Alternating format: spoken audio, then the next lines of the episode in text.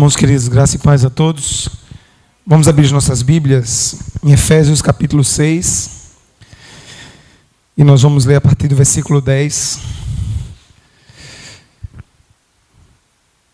Efésios 6, 10. O Joel Bick, ele usa o primeiro capítulo dele, do livro, para apresentar quem é o nosso adversário quem é Satanás, a, a sua origem na Escritura, né, onde os textos que levam a igreja a compreender que nós temos um inimigo, que ele realmente é nosso adversário, que ele realmente se opõe contra o povo de Deus e que esse mundo em rebeldia contra Deus é, está sobre o comando dele isso tudo foi apresentado nos capítulos 1 e 2 da, na semana passada. E enquanto eu vim, eu perguntei a Kevin, infelizmente eu não pude estar presente. E foi usado o texto de Efésios 1 para fundamentar na semana passada. E agora a gente vai para Efésios capítulo 6, visto que o Joel Bick ele apresenta no segundo e terceiro ponto do seu livro é, duas situações que, na qual, nas quais nós estamos inseridos. Né? Na, na situação de nos defendermos em relação ao nosso inimigo e também de atacarmos em relação ao nosso inimigo. Para isso, Deus nos dá uma armadura. E esse texto né, é o, o texto clássico da batalha espiritual, e a qual é sempre importante que nós cristãos venhamos a ter uma boa compreensão sobre ele visto que batalha espiritual é um tema muito confuso no meio da igreja evangélica brasileira. Na verdade, estou citando a igreja evangélica brasileira porque nós somos brasileiros, mas o que, via de regra, a gente recebe no Brasil é coisa que também já vem, por exemplo, dos Estados Unidos. Né? E acabamos recebendo boas influências, mas também as mais influências da, dos autores americanos. E esse texto que nós vamos ler, ele está fundamentado nesses capítulos. O autor, nós vamos ver que eu preparei alguns slides, ele vai trabalhar cada peça da armadura, tanto no sistema de defesa quanto no, naquilo que pode ser usado como ataque. E eu pretendo, eu, eu dessa vez eu vou ficar atento ao tempo, visto que da última vez eu usei tempo demais. Vou tentar controlar o tempo, tá? Então vamos ler. Eu tô com uma NVI hoje aqui, mas a projeção ali vai ser na N na Almeida, né? Que é o que a maioria de vocês tem. Então eu vou ler da projeção e eu vou usar a minha aqui somente para durante a, a exposição, tá? Então diz assim, Efésios 6, capítulo 10, versículo 10, perdão, começa no 10. Quanto ao mais, sede fortalecidos no Senhor e na força do seu poder. Revestivos de toda a armadura de Deus, para poderdes ficar firmes contra as ciladas do diabo. Porque a nossa luta não é contra o sangue e a carne, e sim contra os principados e potestades, contra os dominadores desse mundo tenebroso, contra as forças espirituais do mal nas regiões celestes. Portanto, tomai toda a armadura de Deus para que possais resistir no dia mal. E, depois de terdes vencido tudo, permanecei inabaláveis. Estai, pois, firmes, cingindo-vos com a verdade e vestindo-vos com a couraça da justiça. Calçai os pés com a preparação do evangelho da paz, embraçando sempre o escudo da fé, com o qual podereis apegar todos os dardos inflamados do maligno. Tomai também o capacete da salvação e a espada do Espírito, que é a palavra de Deus. Com toda a oração e súplica, orando em todo o tempo no Espírito, e para isto vigiando com toda perseverança e súplica por todos os santos. E também por mim, para que me seja dada no abrir da minha boca a palavra, para com intrepidez fazer conhecido o mistério do Evangelho, pelo qual sou embaixador em cadeias, para que em Cristo eu seja ousado para falar, como me cumpre em fazê-lo. Vamos orar, irmãos? Nosso Deus e eterno Pai, Nós estamos diante da tua palavra, ela é verdadeira, ela é viva, ela é a nossa bússola, ela é lâmpada para os nossos pés e luz para o nosso caminho. Mas ao mesmo tempo nós reconhecemos que somos pecadores e o pecado que ainda habita em nós nos atrapalha na compreensão da tua palavra. Por isso reconhecemos também que somos totalmente dependentes de ti, Senhor. E rogamos que o teu espírito ilumine a tua palavra, ilumine o texto ilumine nossa mente, abra o nosso entendimento, abra o nosso coração, para que nós venhamos a ter maior clareza do cenário de batalha em que nós estamos inseridos. Nós te pedimos graça nesse momento e que teu Espírito possa operar aquilo que somente Ele pode fazer, que é abrir a nossa mente. É no nome de Jesus que nós oramos, Pai, com perdão dos nossos pecados. Amém. Irmãos, o Joey B, que é essa figura carismática aí, ele mês passado esteve aqui na Paraíba. Os irmãos da igreja congregacional trouxeram ele para uma, uma conferência lá em Campina Grande. E ele tem, tem vindo ao Brasil com certa regularidade, a Fiel tem editado vários livros dele. E esse é um dos livros, né? O Joel Bick é o que nós poderíamos dizer no nosso tempo ele é um, um dos últimos puritanos do nosso tempo. Ele procura viver naquela perspectiva dos puritanos do século XVII. E tem escrito, tem edificado bastante a igreja do Senhor. E esse livro, eu penso que, se você não teve a oportunidade de ler, nós estamos expondo. Penso que a ideia do pessoal da UMP é, é motivar a, os demais a lerem esses livros que a gente tem apresentado. Ele é muito bom. Os capítulos são curtos, você lê eles assim numa sentada, termina um capítulo emenda no outro. É muito edificante. E, como eu já falei na introdução, é, nessa parte final agora aí, ele coloca como subdivisão aquilo que está ali naquela parte de preto, conhecendo suas estratégias, fraquezas e derrotas. E eu queria começar contando de uma experiência. O Joel Bick faz isso no livro, eu vou contar uma que ele viveu, mas quando eu estava no seminário eu vivi uma que me levou. O seminário me ajudou muito a, a, saber que caminho seguir. E também a agir com, com graça e misericórdia para os que pensam teologicamente diferente da gente, mas ao mesmo tempo de poder mostrar onde esses estavam equivocados. Sempre que a gente, a gente tinha que fazer duas disciplinas de a cada semestre, na verdade, a gente tinha que fazer um avanço missionário. Eu fiz o seminário congregacional, né? E na semana anterior ao avanço, sempre tinha uma semana de oração. Começava na segunda, a gente normalmente viajava na sexta, no início da noite, para evangelizar no sábado, domingo e voltar.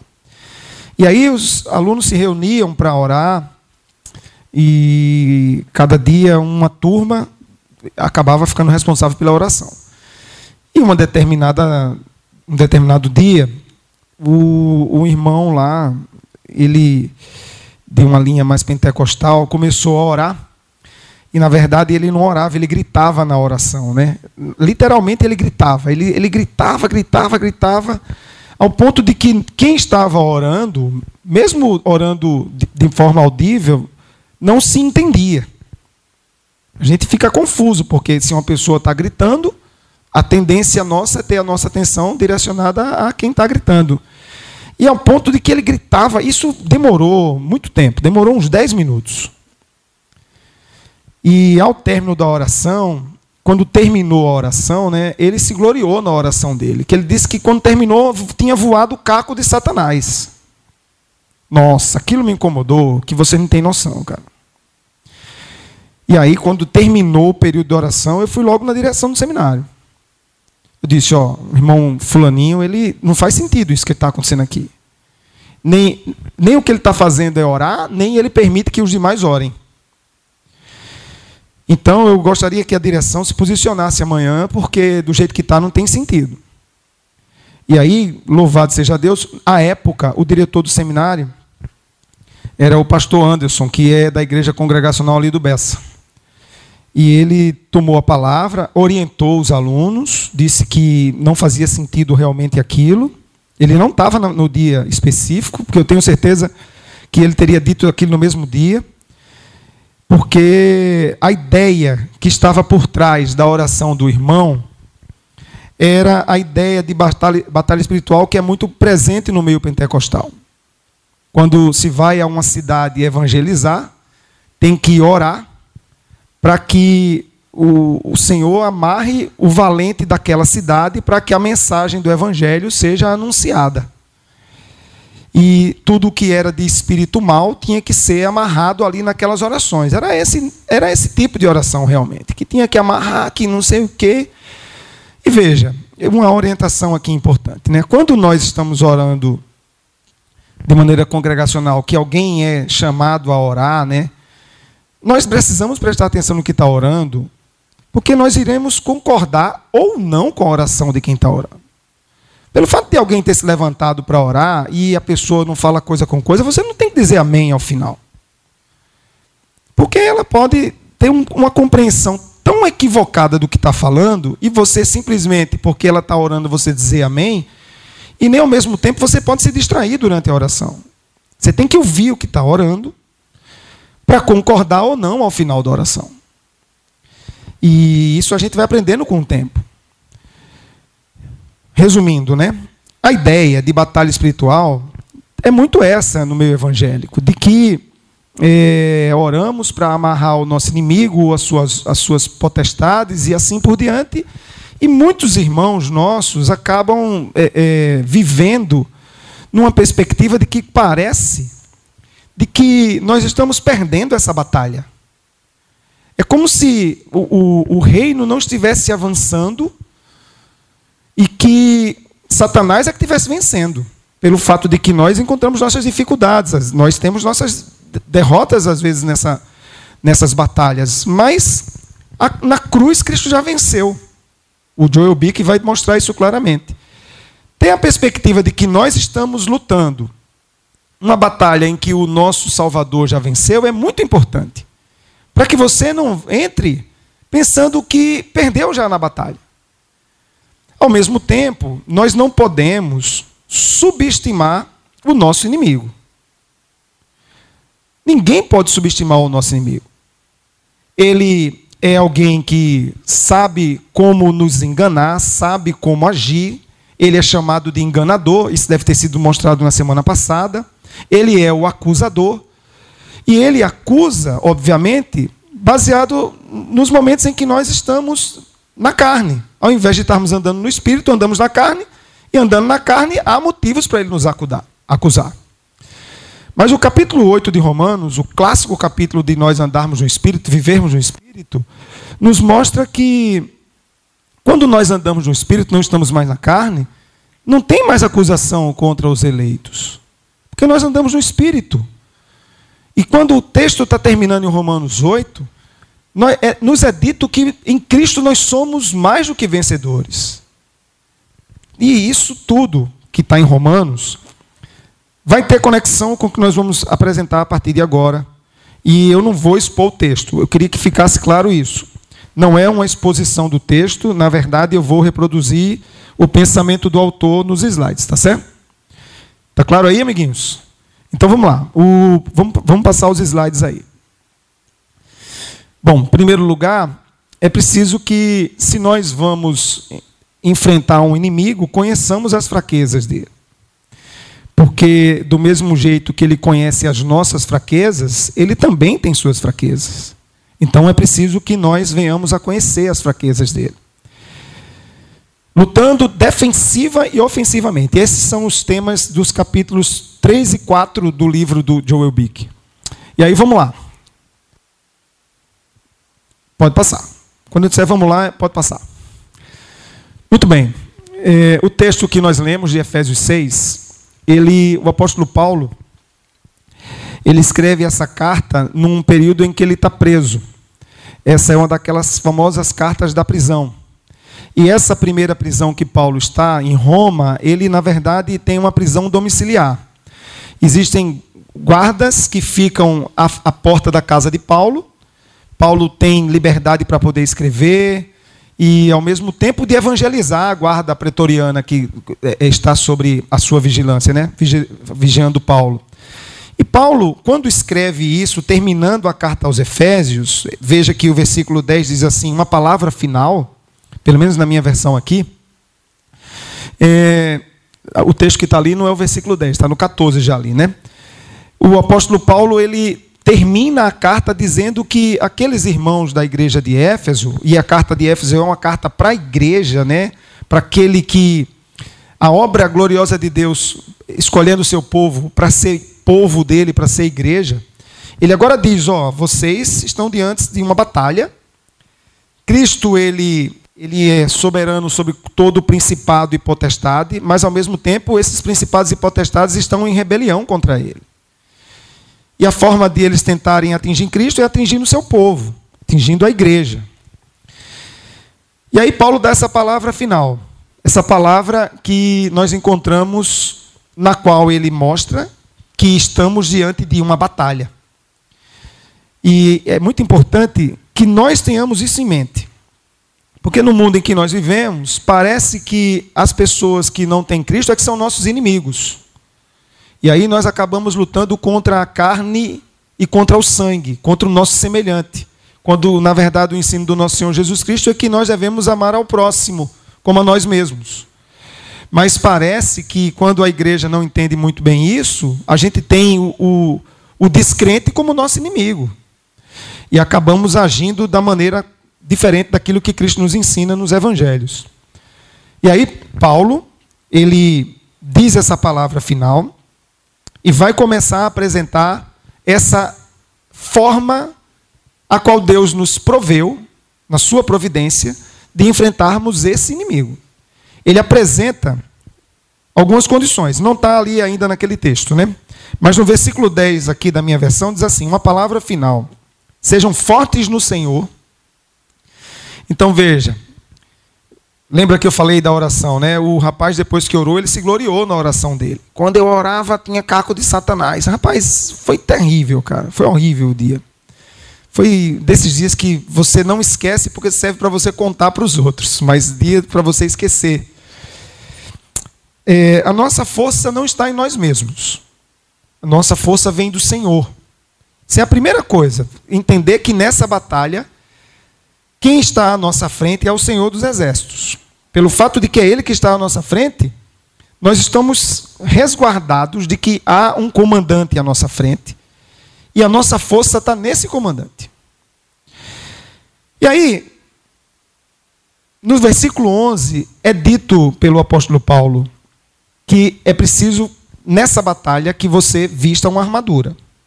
Ninguém vai para uma batalha descuidado. É o que está no próximo slide. Pode, pode passar aí, Ju.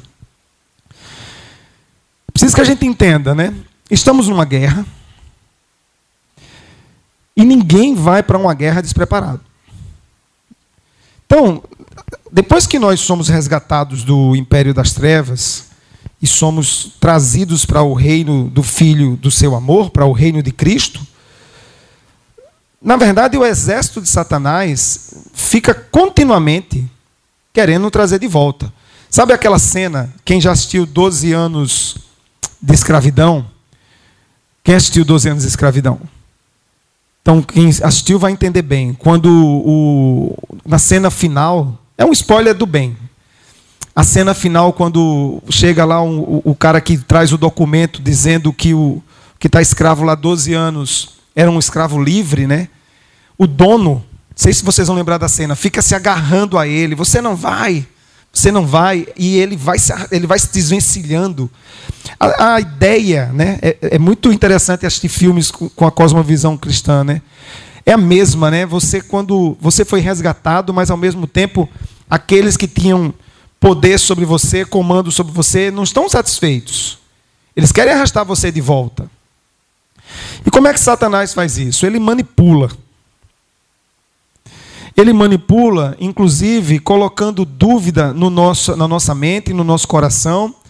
E a forma como ele age é, é muito semelhante àquilo que nós encontramos em Mateus capítulo 4, quando ele tenta o nosso Senhor, colocando dúvida de que ele era o filho de Deus, como também muitas vezes nos é colocado dúvida de que seremos nós ou não filhos de Deus. Isso acontece muito quando nós pecamos.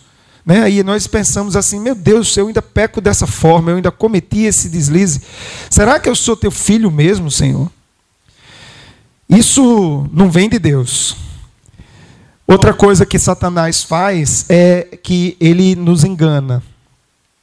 E aí o Joel Bick, ele conta uma história aqui na introdução desse capítulo muito interessante. Ele diz que um fazendeiro, plantador de melancias, ele, para impedir que as pessoas roubassem as melancias da, da plantação dele, ele coloca uma placa dizendo, dizendo para quem fosse um, um, um propenso ladrão, uma das melancias está envenenada. E ele acha que com isso resolve a situação. Realmente passou um período sem ninguém roubar as melancias. Mas depois de um certo ponto, trocaram a placa e colocaram duas melancias que estão envenenadas. E agora quem ficou com dúvida foi ele. E ele teve que destruir toda a plantação dele. Porque é assim que Satanás age, manipulando, trocando as palavras que, na verdade, podem nos trazer segurança, e ele manipula a ideia e acaba trazendo dúvida. Foi assim que ele agiu também com o nosso Senhor. Quando ele incita o Senhor, por exemplo, a transformar as pedras em pães, ou quando oferece os reinos a ele, ou quando, por exemplo, altera texto da Escritura na tentação lá no Gênesis. Essa é a forma que ele age. Ele pega o que está escrito e para uma mente que não tem segurança naquilo que está escrito, ele ele muda as ideias, muda termos. E a pessoa precisa estar com a mente preparada para que não seja pego nessas artimanhas de Satanás. Ele é manipulador. E aí ele mostra a comparação entre o diabo e o cristão. Primeiro, o cristão não deve ignorar ou subestimar o inimigo. Ao mesmo tempo que nós não devemos atribuir é, determinados poderes a Satanás, e tem muito crente que pensa que Satanás é onisciente ou que ele é onipresente e acaba vivendo assustado. Tudo o que faz pensa que é obra de, do demônio. Vocês devem lembrar que Lutero era muito perturbado é, antes da sua conversão, antes do seu entendimento de que era salvo não por alguma obra que ele praticasse, mas pela justificação em Cristo. E ele vivia lutando contra Satanás, fazendo inúmeras e inúmeras penitências, ouvindo vozes, inclusive. E é dessa forma que a gente acaba muitas vezes superestimando o nosso inimigo, mas também é bom ter cuidado para a gente não viver distraidamente subestimando ele. E aí, ele, o Joel Bick, ele dá algumas orientações. Primeiro, tem certos momentos, irmãos, que é preciso que nós nos retiremos estrategicamente, como também acontece em certas batalhas. Não adianta, às vezes é preciso dar um passo atrás para progredir mais adiante. Lembre-se, nós estamos numa batalha. E Paulo, quando escreve essa carta, ele tem isso em mente. E ter algumas retiradas estratégicas são importantes. E aí o, o Joel Bick cita o Salmo 57. Eu queria que nós abríssemos no o versículo 1. Salmo 57, versículo 1. Alguém pode ler? na versão que vocês têm aí. Então, esse é um salmo que, em que o salmista se refugia no Senhor.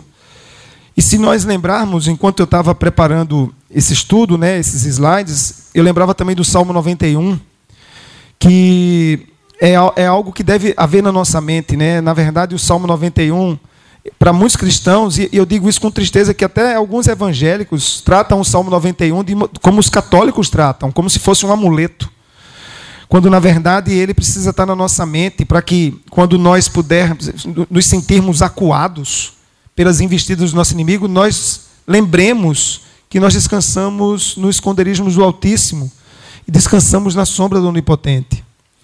E isso ter na nossa mente é muito importante, como ter o que nós encontramos no Salmo 57. Então, algumas retiradas estratégicas são importantes. No dia mal, Ninguém está isento do dia mal. Não sabemos o que seria o dia mal. Cada um de nós vai viver um ou mais dias maus. Um dia em que você pode se sentir extremamente fraco, oprimido espiritualmente, em que a tentação pode lhe, lhe cercar muito intensamente. E nesse dia, esse dia chamado de dia mal, que é citado na carta aos Efésios, nos textos que nós lemos, é um dia em que nós não é muito interessante que nós queiramos enfrentar. A melhor coisa que nós podemos fazer no dia mal é pedir misericórdia ao Senhor, nos refugiarmos nele, bater em retirada em certos momentos, não demonstrar que somos valentes, super crentes. Devemos reconhecer muitas vezes que nossa fé ainda é pequena, rogar ao Senhor que aumente a nossa fé. E é isso que nós devemos muitas vezes fazer. Retirada estratégica. E ao mesmo tempo, por não ignorarmos o nosso inimigo, o autor ele também diz o seguinte: é preciso que nós, mesmo que nos retiremos, não nos entregamos, não nos entreguemos. Se retirar de uma batalha não quer dizer que você desistiu dela. Então você se retira, busca refúgio no seu Salvador, renova suas forças, para que depois você possa estar firme para enfrentar o seu inimigo. Ficar também correndo covardemente não é algo que se espera de alguém que recebeu uma armadura para isso. Lembre-se, nós não estamos desamparados. E outra coisa que ele diz que o cristão tem que fazer é também atacar. Mas atacar com aquilo que nos é dado para atacar. E nesse texto de Efésios, e agora nós vamos para o texto, nos é dado algumas ferramentas para que nós, possamos, nós tenhamos condições de atacar o nosso inimigo. E uma dessas ferramentas é uma espada. E é interessante, o apóstolo Paulo, em certos pontos aqui, ele deixa claro o que é cada uma dessas, dessas partes da armadura e a comparação com aquilo que é espiritual para que nós enfrentemos o nosso inimigo. Tendo apresentado isso, vamos lá, Ju. Vamos construir a nossa ofensiva do ataque. Esse é um ponto de um determinado capítulo. Construindo uma ofensiva de ataque. Primeiro, a espada do espírito. Depois nós vamos ver a parte defensiva. A espada é aquilo que nós vamos usar para atacar o nosso inimigo. E aí, eu queria que vocês. Volta, por favor, Ju. Na, na verdade, avance aí um slide que tem um, um uma, pronto. Essa é a armadura do, de um soldado romano do primeiro século. A espada dele não era muito longa. Ela era, não era uma espada como, por exemplo, dos soldados medievais, que já era uma espada bastante avançada. A do soldado romano era curta, visto que ele, quando atacava, era um ataque certeiro. Então ele atacava depois que observava como estava vulnerável às defesas do inimigo. E aí, com uma espada curta, e era curta por quê? Porque ela precisava ser ágil para que ele pudesse dar um ataque certeiro e voltar rapidamente. Uma espada muito longa e pesada atrapalharia a agilidade do soldado romano. Então, a espada que o cristão tem como arma de ataque o apóstolo volta lá, Ju, agora. O apóstolo Paulo diz que é a palavra de Deus. Isso encontramos em, no versículo 19 de Efésios 6. Veja o que diz o texto. Perdão, não é no 19, não. É no versículo.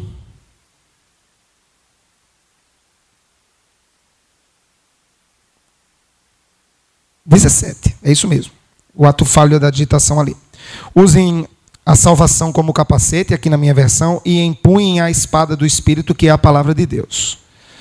Quando o Senhor Jesus ele se viu no deserto, né, se viu, na verdade, no sentido de que ele foi levado pelo Espírito. E diante das investidas de Satanás, todas as vezes que Satanás tentou investir contra o nosso Senhor, ele retrucou usando a Escritura ele que é a própria palavra encarnada, sabendo a origem dela, ele usou a própria Escritura para refutar todas as vezes que Satanás quis investir contra ele. E entendam, o Senhor Jesus era 100% homem, estava há 40 dias no deserto, sem se alimentar e sem beber. Ele estava humanamente esgotado. Não sei se vocês já passaram por alguma privação de fome, mas ah, um dia ou dois de fome, a sua mente já tende a falhar. Porque a nossa mente precisa de açúcar para articular as ideias, precisa de, de, de açúcar no metabolismo. E uma mente que está há 40 dias ali, ela está muito vulnerável. Mas o nosso Senhor, mesmo diante da adversidade, quando Satanás investia contra ele, ele usava a escritura para refutar. Interessante, o texto de Hebreus, capítulo 4, 12, compara a palavra a uma espada de dois gumes. E quando nós olhamos se a espada é a palavra para nós, quando nós olhamos para o texto de Romanos, capítulo 12, no versículo 2, nos diz que a, a renovação da nossa mente, e a ideia é que a nossa mente agora transformada, é capaz de guardar aquelas coisas que estão na Escritura, para que nós usemos tanto para nossa defesa, quanto para o nosso ataque.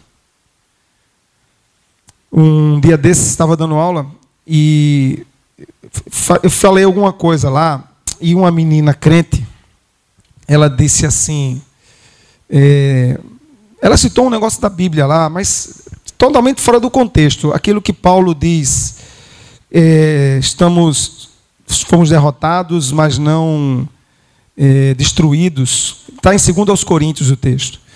Quando eu perguntei, você citou a Bíblia, você sabia? Eu disse na sala. Ela disse, eu sabia. Está na Bíblia, professor, mas não sei aonde. Eu disse, mas como é que você cita a Bíblia você não sabe onde está onde? É preciso saber onde está. Porque foi um cenário que não envolvia nenhuma discussão mais séria, mas foi a Bíblia totalmente fora do contexto. C.S. Lewis, quando escreve Cartas de um Diabo a seu aprendiz, ele, ele, dentre as artimanhas dos diabinhos que agem nos crentes, uma dessas artimanhas é exatamente essa: fazer com que o crente não conheça bem a Bíblia. Não conhecer bem a Bíblia deixa-nos vulneráveis às investidas dos nossos inimigos espirituais. Às vezes, citar o versículo fora do contexto, num ambiente arredio ao evangelho, não é uma estratégia muito boa. Porque se a pessoa a qual você apresentou o texto da Escritura, mesmo sendo um ateu, sabe que aquilo está fora do contexto, acabou. Você não tem mais nem argumento para conversar. Então a espada do Espírito é a palavra de Deus. Ela pode ser usada na defesa, foi como Jesus usou contra Satanás no deserto, mas ela pode ser usada no ataque. A palavra nos dá direções claras. A palavra nos dá motivação poderosa. A palavra nos dá encorajamento. Eu não coloquei todos os itens que o autor cita no livro, mas ele também eh, diz que ela nos dá histórias que são exemplo para nós, sejam nos insucessos daqueles que estão, aqueles personagens da história, sejam também nas vitórias deles. Então, ter determinados é, é, contextos da Escritura na sua mente vai fazer com que você possa avançar diante do seu inimigo.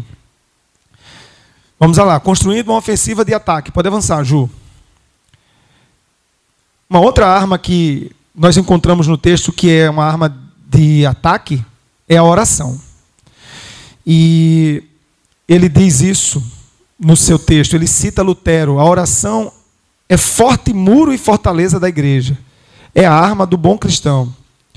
E aí, como a oração é uma arma de ataque, quando a gente olha no texto aqui, versículo 18: Orem no Espírito em todos os momentos e ocasiões. Eu não sei como é que está na versão de vocês. Efésios 1, 18. Então, quando a gente quando a gente tem na NVT esses acréscimos, na verdade é que a NVT dá explicações baseadas na exegese. Então, muito provavelmente, os termos gregos aqui estão no tempo contínuo. Então, os, os tradutores da NVT colocaram essa perspectiva para que fosse edificante para quem estiver lendo. Mas, mesmo que não tivesse essa informação adicional na NVT, que você só tivesse a tradução Almeida, você tem um texto em Tessalonicenses que nos exorta a orar sem cessar. Então, devemos orar em todo o tempo. 1 Tessalonicenses 5, 17. Devemos orar com súplicas, e essa é uma situação interessante. Quando o apóstolo diz para que nós oremos com súplicas, é que a ideia é que nós oremos com todo o coração. Qual é o grande problema que nós acabamos enfrentando e cometemos? Muitas vezes oramos por orar. Ah, oramos somente ou pelo, pelo ato religioso, ou simplesmente porque estamos numa reunião e pedem-nos para a gente orar e você está até distraído, diz, opa, pegou, megou distraído aqui, você começa a orar distraído. E nunca deve ser assim. A gente tem que estar atento nos momentos em que nós oramos e orarmos com o nosso coração, com súplicas. Devemos orar com toda a oração. Vocês estão lendo o livro de Provérbios? E o autor cita esse texto. Vamos abrir Provérbios 3. Nós lemos Provérbios 4 essa noite. O texto de Provérbios 3, os versículos 5, dos 5 aos 5 e 6, né? Na minha versão está assim, ó. Deixa eu ler na minha aqui. E vocês se acomodam a de vocês aí. Confie no Senhor de todo o coração, não dependa do seu próprio entendimento. Busque a vontade dele em tudo o que fizer, e ele lhe mostrará o caminho que deve seguir. Então, orar com toda a oração é entender todo o cenário, é buscar todo o entendimento, é saber que você não ora as coisas por partes. Hoje eu oro pensando só nisso, hoje eu oro só na, pensando naquilo. Não é o todo envolvido. E não confiar na nossa própria oração. Não se estribar, eu acho que esse é o termo que está na, na. Não te estribes no seu próprio entendimento. Confiar muito no seu poder espiritual. Você começar a se achar que é um, um crente num grau de maturidade espiritual maior do que o outro. Isso, normalmente, quando acontece, é prenúncio da queda. O texto de Provérbios vai dizer que a soberba precede a ruína. Um cristão tem que ter esse texto no seu coração. Porque nós somos é, é, tentados, não somente pensando em termos espirituais, no nosso trabalho, no nosso lidar cotidiano. O, nós temos a tendência de querermos nos gloriar nas coisas e começarmos a achar que somos alguma coisa e ter que a soberba precede a ruína em nossa mente e coração é algo muito importante. Vamos lá, para eu não demorar muito nessa parte para ir para a defesa. Ainda tinha uma coisa lá, tinha mais uma ali antes. Devemos orar no Espírito. Vamos abrir Romanos 8, 26. Lembre-se, Romanos 8 é a vida no Espírito. A gente, quando lembra que Romanos 8 é aquilo que vem pós Romanos 7, que é a luta contra o mal que habita em nós. Aquilo que nós queremos fazer o bem, nós não fazemos. Muitas vezes nós nos sentimos derrotados, gente. Principalmente quando nós pecamos. O bem que eu quero fazer, esse eu não faço. Mas louvado seja Deus por Romanos capítulo 8, que começa da maneira. Quem pode ler Romanos 8, 1?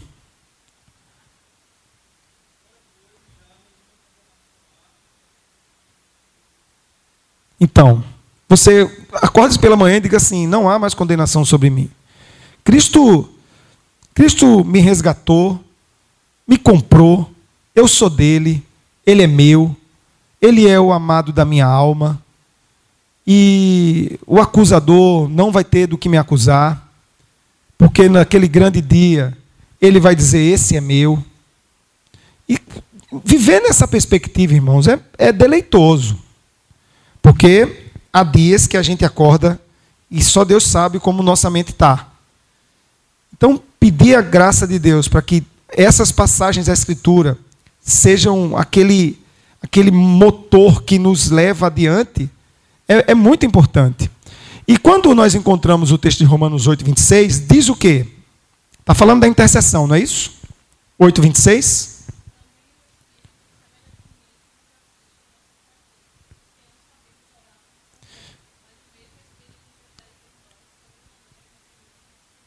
Então nós temos o Espírito intercedendo por nós, e orar no Espírito é exatamente isso, é que você sabe que está totalmente na dependência dele, e como ele é Deus, o Espírito Santo é Deus, ele conhece o seu coração, e aí aquilo que você balbucia, que você coloca para fora, se é feito em Cristo, o Espírito Santo se agrada, e mesmo aquilo que você muitas vezes não colocou para fora, como ele conhece o seu coração, ele sabe o que você realmente quer dizer e ele intercede por nós. Orar no Espírito, e quando oramos no Espírito, o nosso inimigo, ele, ele bate em retirada. Joel Bick, no livro, cita, quando ele está falando dessa parte, um momento em que ele estava no leste europeu, acho que como missionário, e foi a casa dele foi invadida. E quem invadiu a casa dele é, é, chegou gritando que, era, que ele era da máfia. Achavam que ele era da máfia e espancaram ele, cortaram ele. E ele disse que naqueles 45 minutos em que ele estava ali sendo oprimido, a única coisa que ele fazia era orar. Orar, e aí ele não coloca qual era o conteúdo da oração, mas penso eu que ele, uma situação dessa, em que nós oramos? Senhor, se for esse meu momento, recebe-me no, no, no lugar que o Senhor preparou para mim. Se não for, me livra.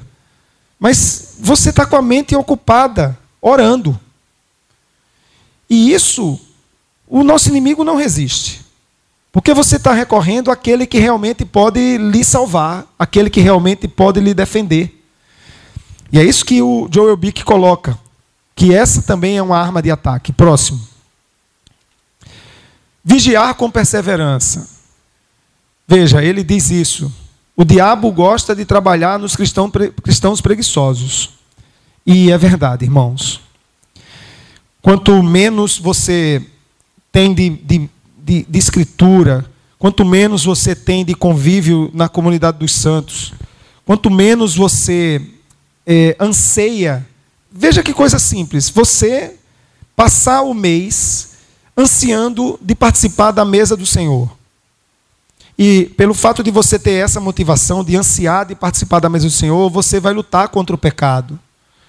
Porque você tem deleite naquele momento em que você recebe do, do, do do cálice e do pão. Essas coisas, quando estão ocupando nossa mente, elas nos deixam em alerta. Você sabe que participar de momentos como esse, participar do culto dominical, saber que se você passar semanas e semanas sem vir, de estar presente na reunião dos santos, vai lhe deixar vulnerável. Porque existem tantas coisas que nos distraem cotidianamente. Então, isso, estar junto com os, os santos, participar da, dos meios de graça, vai lhe deixar atento, preparado. E nenhum soldado vai para uma batalha desatento. Só que o inimigo espera que estejam distraídos. Pode, pode pegar qualquer filme, qualquer batalha em que um exército domina outro, dominou em algum momento de distração. Prepara-se as estratégias e aquele que está distraído, que não está preparado, acaba sendo derrotado. O diabo gosta de trabalhar nos cristãos preguiçosos. E aí ele coloca o seguinte: só, venceremos, só vencemos Satanás se vigiarmos e orarmos. E aí, como é que ele coloca isso? Primeiro, estando constantemente, constantemente atentos, intercedendo uns pelos outros. Isso é muito importante. Às vezes, pelo fato de você não estar passando por nenhuma situação de dificuldade espiritual, ou financeira, ou qualquer que seja, Use então aquelas orações que você tende a fazer por você para rogar pelos seus irmãos. Esse é um exercício bastante interessante de piedade. Você orar pela vida dos seus irmãos. Senhor, o Senhor tem me dado graça, eu não estou passando por nenhuma dificuldade nesse momento. Visita os meus irmãos que estão passando nesse momento. Porque nós somos um corpo. E é muito ruim quando um membro do corpo está doente. A Escritura ensina que é bom quando um se alegra, para que todos se alegrem. Porque se um está sofrendo, todos sofrem juntos. Então, nós oremos pelos santos. O apóstolo Paulo diz isso nessa carta. Ele pede para que orem uns pelos outros e orem por ele, como aquele que é ministro do evangelho, que vai anunciar o evangelho. Bom, ele exorta-nos a perseverarmos, e aí ele dá uma referência em Gálatas 6:9, 6:9, e para vigiar em todas as coisas. Tem que ficar atento. Você tem que ficar atento aos primeiros sinais de pecado que vão começando a surgir. Aquelas coisas que, no princípio, principalmente quando a gente é novo convertido, a gente era mais atento, de vigiar, de ficar esperto. Com o tempo a gente vai baixando a guarda, vai deixando acontecer determinada coisa, vai deixando passar outra, e são nessas pequenas brechas que os nossos inimigos espirituais acabam investindo. E não são poucos os cristãos que tombam. Tombar, baseado na nossa teologia, é, é algo que todos nós estamos sujeitos a passar. E alguns podem tombar duramente. Mas veja como é importante ter a boa compreensão do que vai ser pregado aqui amanhã. De que quem persevera por nós é Cristo. É Ele quem está segurando a nossa mão. Ter isso em mente, irmãos, elimina aquela palavra maldita vinda da boca de Satanás de que um crente pode perder a salvação. Isso na minha percepção, é doutrina do demônio. Um crente que é ensinado nessa doutrina, ele sempre anda com medo. E quando ele tropeça, dificilmente ele se levanta, porque ele acha que perdeu a salvação. Um que entende que nenhuma ovelha de Cristo se perde, mesmo que ela possa sair em algum momento do aprisco, ele sabe que o pastor das ovelhas vai buscar a ovelha fora do aprisco. Tem essas coisas nos ajudam a enfrentar o nosso inimigo, os nossos inimigos espirituais. Bom, eu tenho 10 minutos, pelo menos na minha conta aqui, eu quero ir para a defesa.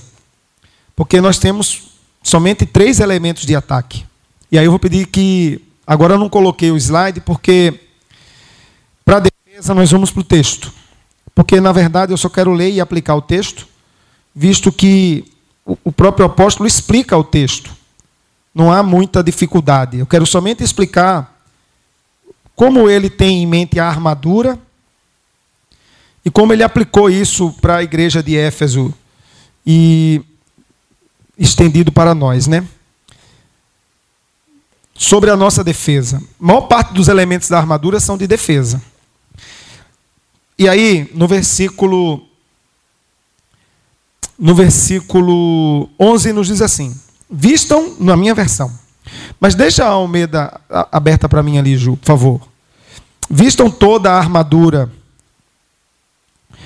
vistam toda a armadura de Deus, para que possam permanecer firmes contra as estratégias do diabo.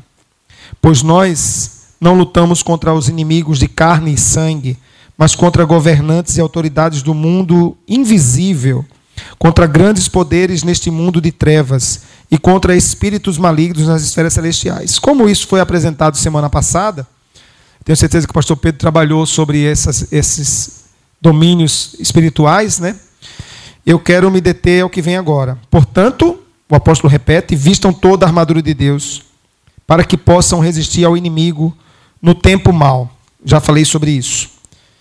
Então, depois da batalha, vocês continuarão de pé firmes. Assim mantenham sua posição. E aí, vamos começar agora. muitas vezes, né, por mais que haja imagens do que é a couraça, e ela pode variar, e coloca, por favor, aquela, aquela imagem que tem um num determinado slide, essa daí. A couraça, que essa, essa parte que está por fora, primeiro tinha uma que prendia. Antes da, da, de colocar a couraça, era preciso colocar um cinto. Mas era um cinto tipo um corpete. As mulheres talvez me entendam mais fácil, para manter firme a postura. Para que, cingidos com esse cinto, quando colocasse aquele exoesqueleto ali, além de não poder me inclinar, eu pudesse ficar firme. Essa era a ideia do soldado romano. O apóstolo Paulo ele coloca da seguinte forma: colocando o cinto da verdade, a ideia não é que é um cinto, um cinturão fininho, como esse que a gente usa em calça. É algo que mantém a coluna firme.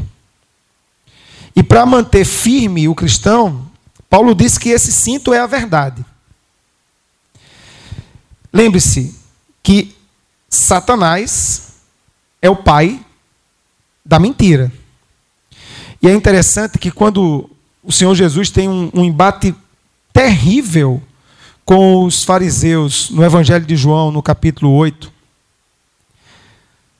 Jesus diz que eles se, se arrogam dizer que são filhos de Abraão, mas Jesus, na verdade, diz que o pai deles é Satanás. É duro esse texto. Porque Jesus diz que se eles realmente fossem filhos de Abraão, teriam reconhecido que ele era o Messias. Mas, na verdade, o pai deles era Satanás. O pai de quem anda na mentira é Satanás. O crente, ele está preso à verdade. A verdade é um cinto para ele. E quando o Senhor Jesus ora pelos discípulos, em João 17, ele diz que eles já estão limpos pela palavra que ele vos tem falado. A palavra, isso não quer dizer, irmãos, que eventualmente nós, por causa do pecado, não venhamos a mentir. Preciso que reconheçamos isso. Mas a mentira não tem que ser. Ah, não dá nem para dizer como é que ela pode ser. Se ela acontecer na vida do crente, tem que ser um acidente. Ela não pode ser refúgio para desculpas. Porque quando. Isso foi ensinado no, no outro livro. Quando a pessoa não tem uma palavra confiável, é, ela não transita. Nem entre os ímpios ela transita. Imagine no meio do próprio povo. Então, cingidos com a verdade. Você tem a verdade junto de você. É ela que mantém você em pé, postura firme. Porque perceba como é interessante. Quem mente tem a tendência de andar com a cabeça baixa. Principalmente quando a mentira é descoberta. Se sente envergonhado. Quem anda com a verdade anda ereto de cabeça ereta, olhando para frente. Não tem medo de encarar os seus opositores. E aí ele segue. O texto segue ainda no versículo 16. E a couraça da justiça. Todos nós aqui nessa igreja temos uma compreensão de justificação pela fé, que penso eu, é, não causa mais nenhuma dúvida. Nós somos justificados pela fé. Nós somos justificados pelos méritos de Cristo. E o fato de que nós somos justificados, de que nos foi declarado, você é justo, mesmo sendo pecador, todos os órgãos vitais nossos estão protegidos agora. Principalmente qual? O nosso coração. Nós estamos vestidos de justiça. O R.C. Sproul tem um livro fantástico, é um livro para crianças, um livro ilustrado, que é um texto que nós encontramos no profeta Zacarias, na qual um sacerdote chamado Josué, ele tem que se apresentar diante do rei, mas ele tem vestes sujas. E é interessante o texto porque um anjo vai lá e coloca vestes novas sobre ele. Não a época, obviamente, o texto é um texto do Antigo Testamento, aponta para o que está no Novo Testamento. As vestes que nós recebemos de Cristo foram, de acordo com o apóstolo João no Apocalipse, foram lavadas no sangue dele. Então, a justiça de Cristo nos cobre. Nenhuma condenação há para os que estão em Cristo. Então você tem aquilo que protege o seu coração, protege seus órgãos vitais. Esse é um elemento de defesa importantíssimo. Aí ele segue o texto, acabando. Ele diz: Como calçados, na minha versão, usem a paz das boas novas, para que estejam inteiramente preparados. Sandália do soldado romano era ela tinha uns cravos, vocês podem ver isso na internet. Exatamente para que eles não escorregassem em terrenos lameados. Lembra, os mais antigos vão lembrar do tênis que chute? Era mais ou menos como um que chute, ou como uma chuteira. Só que era uma sandália. E essa sandália, a sandália da preparação das boas novas, lembre-se, o profeta Isaías diz que aqueles que vão anunciar as boas novas têm pés que são formosos. Eles não são formosos porque os pés são bonitos, as unhas estão feitas. É porque eles levam uma boa notícia. E para avançar e levar essa boa notícia, tem que estar preparado para que você não recue, para que você avance. Calçados com essas sandálias. E ele diz mais: e todas as situações, levantem o escudo da fé para deter as flechas de fogo do maligno. Todas as vezes que acusações vêm, principalmente na, na sua mente, porque a, a, nossa mente pode nos pregar peças. Tenha emba, embaçado o escudo da fé. Quando as, as setas inflamadas do nosso inimigo vierem contra você, e finalmente, usem o capacete, usem a salvação como capacete. Eu gostei, por isso que eu trouxe a NVT hoje, a NVT para a gente hoje aqui. Porque na versão que vocês têm aí, tomai também o capacete da salvação, a construção pós-exegese é melhor como na NVT. A nossa salvação é quem já nos dá a capacidade de compreender determinadas coisas que antes nós não compreendíamos. É algo que está na mente. Então, estamos sendo santificados, mas temos em mente que a nossa salvação, de acordo com essa carta, nós já estamos nas bênçãos celestes, nas regiões celestes. Há bênçãos para nós já nas regiões celestes, conquistadas por Cristo. E esse capacete, depois disso já vem a parte do ataque, por isso que eu vou acabar agora é algo que protege a nossa mente. Então, irmãos, nós fomos salvos. Porque Deus nos escolheu na eternidade. Ao mesmo tempo, na história, nós estamos sendo salvos. Porque há uma obra de santificação sendo realizada em nós. Mas ao mesmo tempo, na eternidade, nós já estamos salvos. Porque o texto de Romanos 8, versículo 30, nos diz que aqueles que ele chamou, a esses ele justificou. Então, aqueles que ele justificou, vamos ler o texto que eu esqueci. Por que, que eu esqueci? Porque eu estou com a NVT. E ela. Romanos 8, 28. Aos que predestinou, a esses também chamou. E aos que chamou, a estes justificou.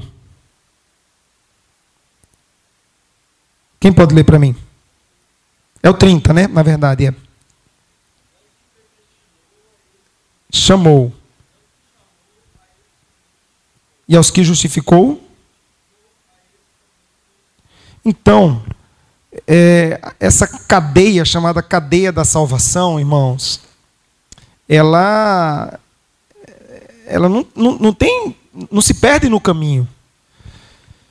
Então, tendo todas essas coisas na sua mente, você pode se acordar pela manhã e saber que está em uma batalha, saber que você em determinados momentos deve recuar, correr para os pés de Cristo, mas também saber que em certos momentos você pode avançar.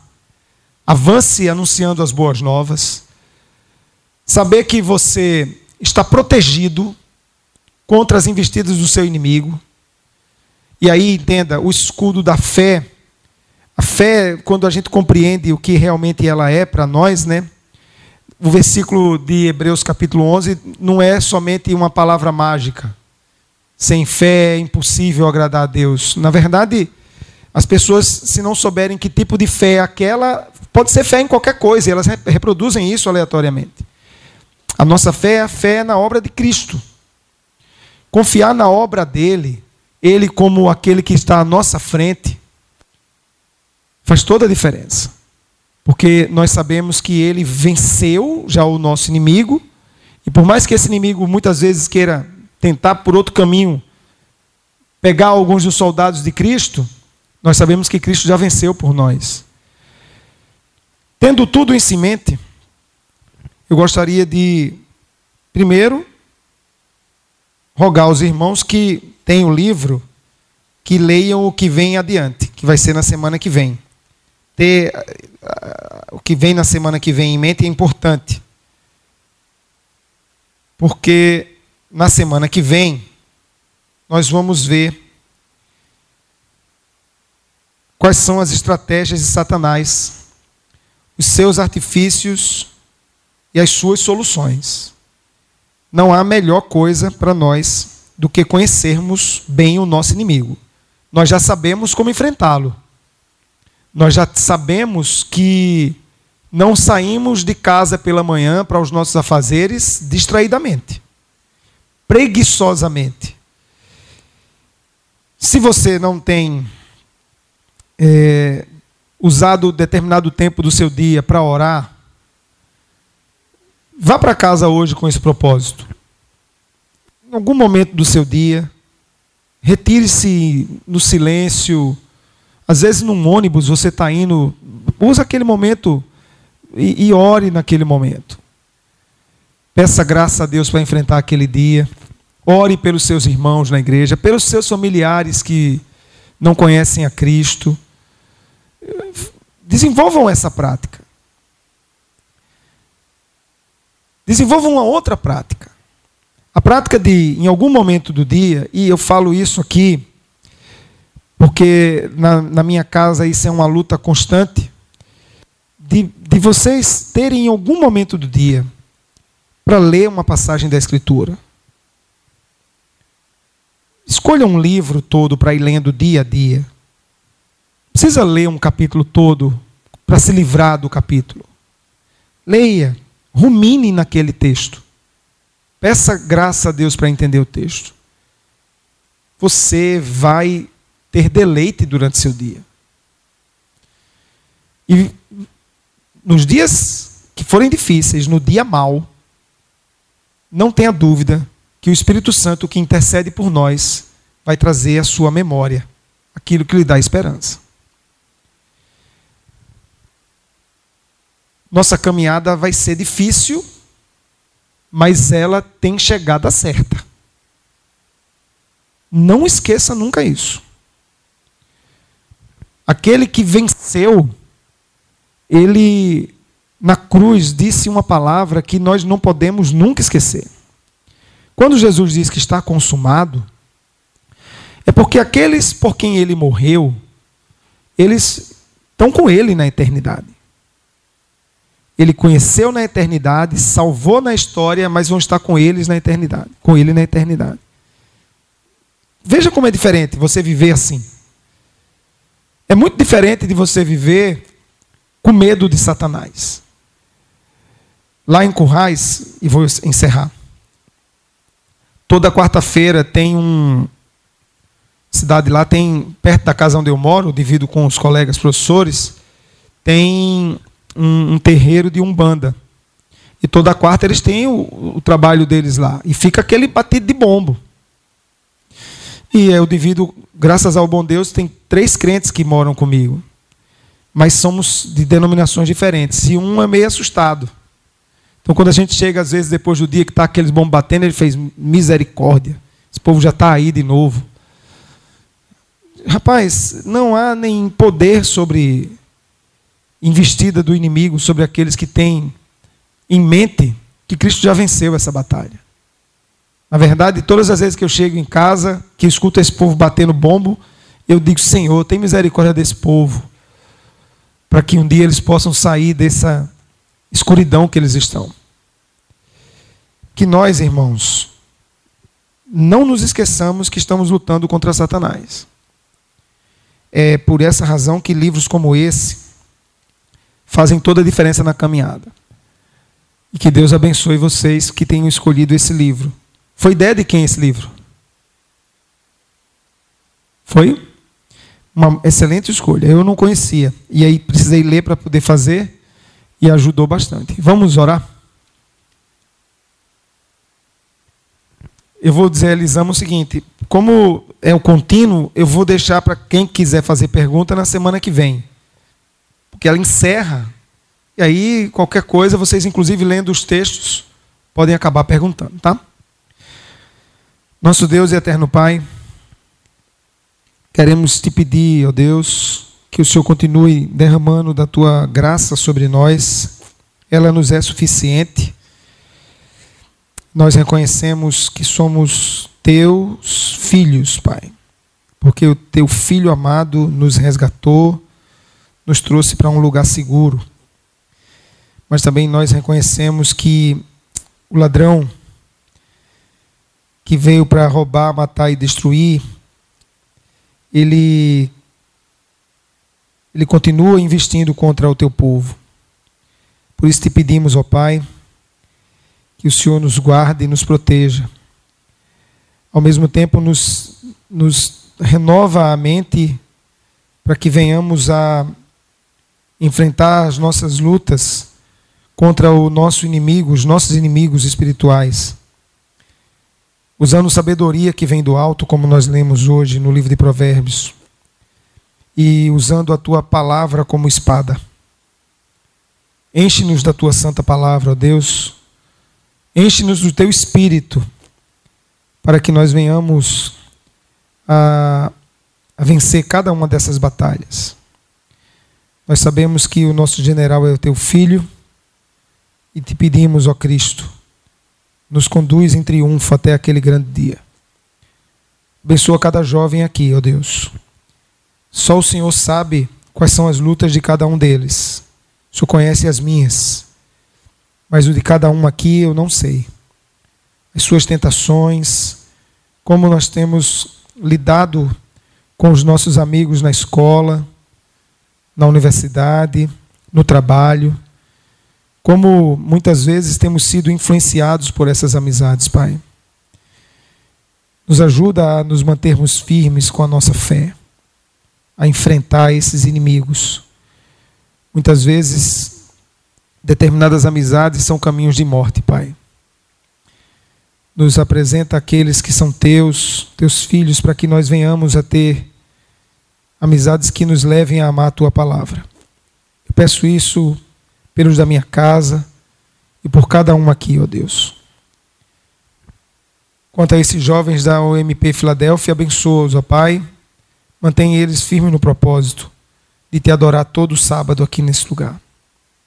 Sabemos que o teu inimigo, o nosso inimigo e o teu inimigo também, ele vai querer investir contra essa reunião. Não permita, Senhor, que venhamos a fraquejar. Dá-nos força e graça para te prestar culto agradável que venhamos sempre buscar a glória de Cristo e que ele seja sempre o, objetivo maior dessas reuniões. Que não seja um momento de encontro nosso no sábado, que não seja para nosso entretenimento, mas que seja para glorificar o teu nome. É por Cristo que nós oramos e em nome dele, Pai. Amém.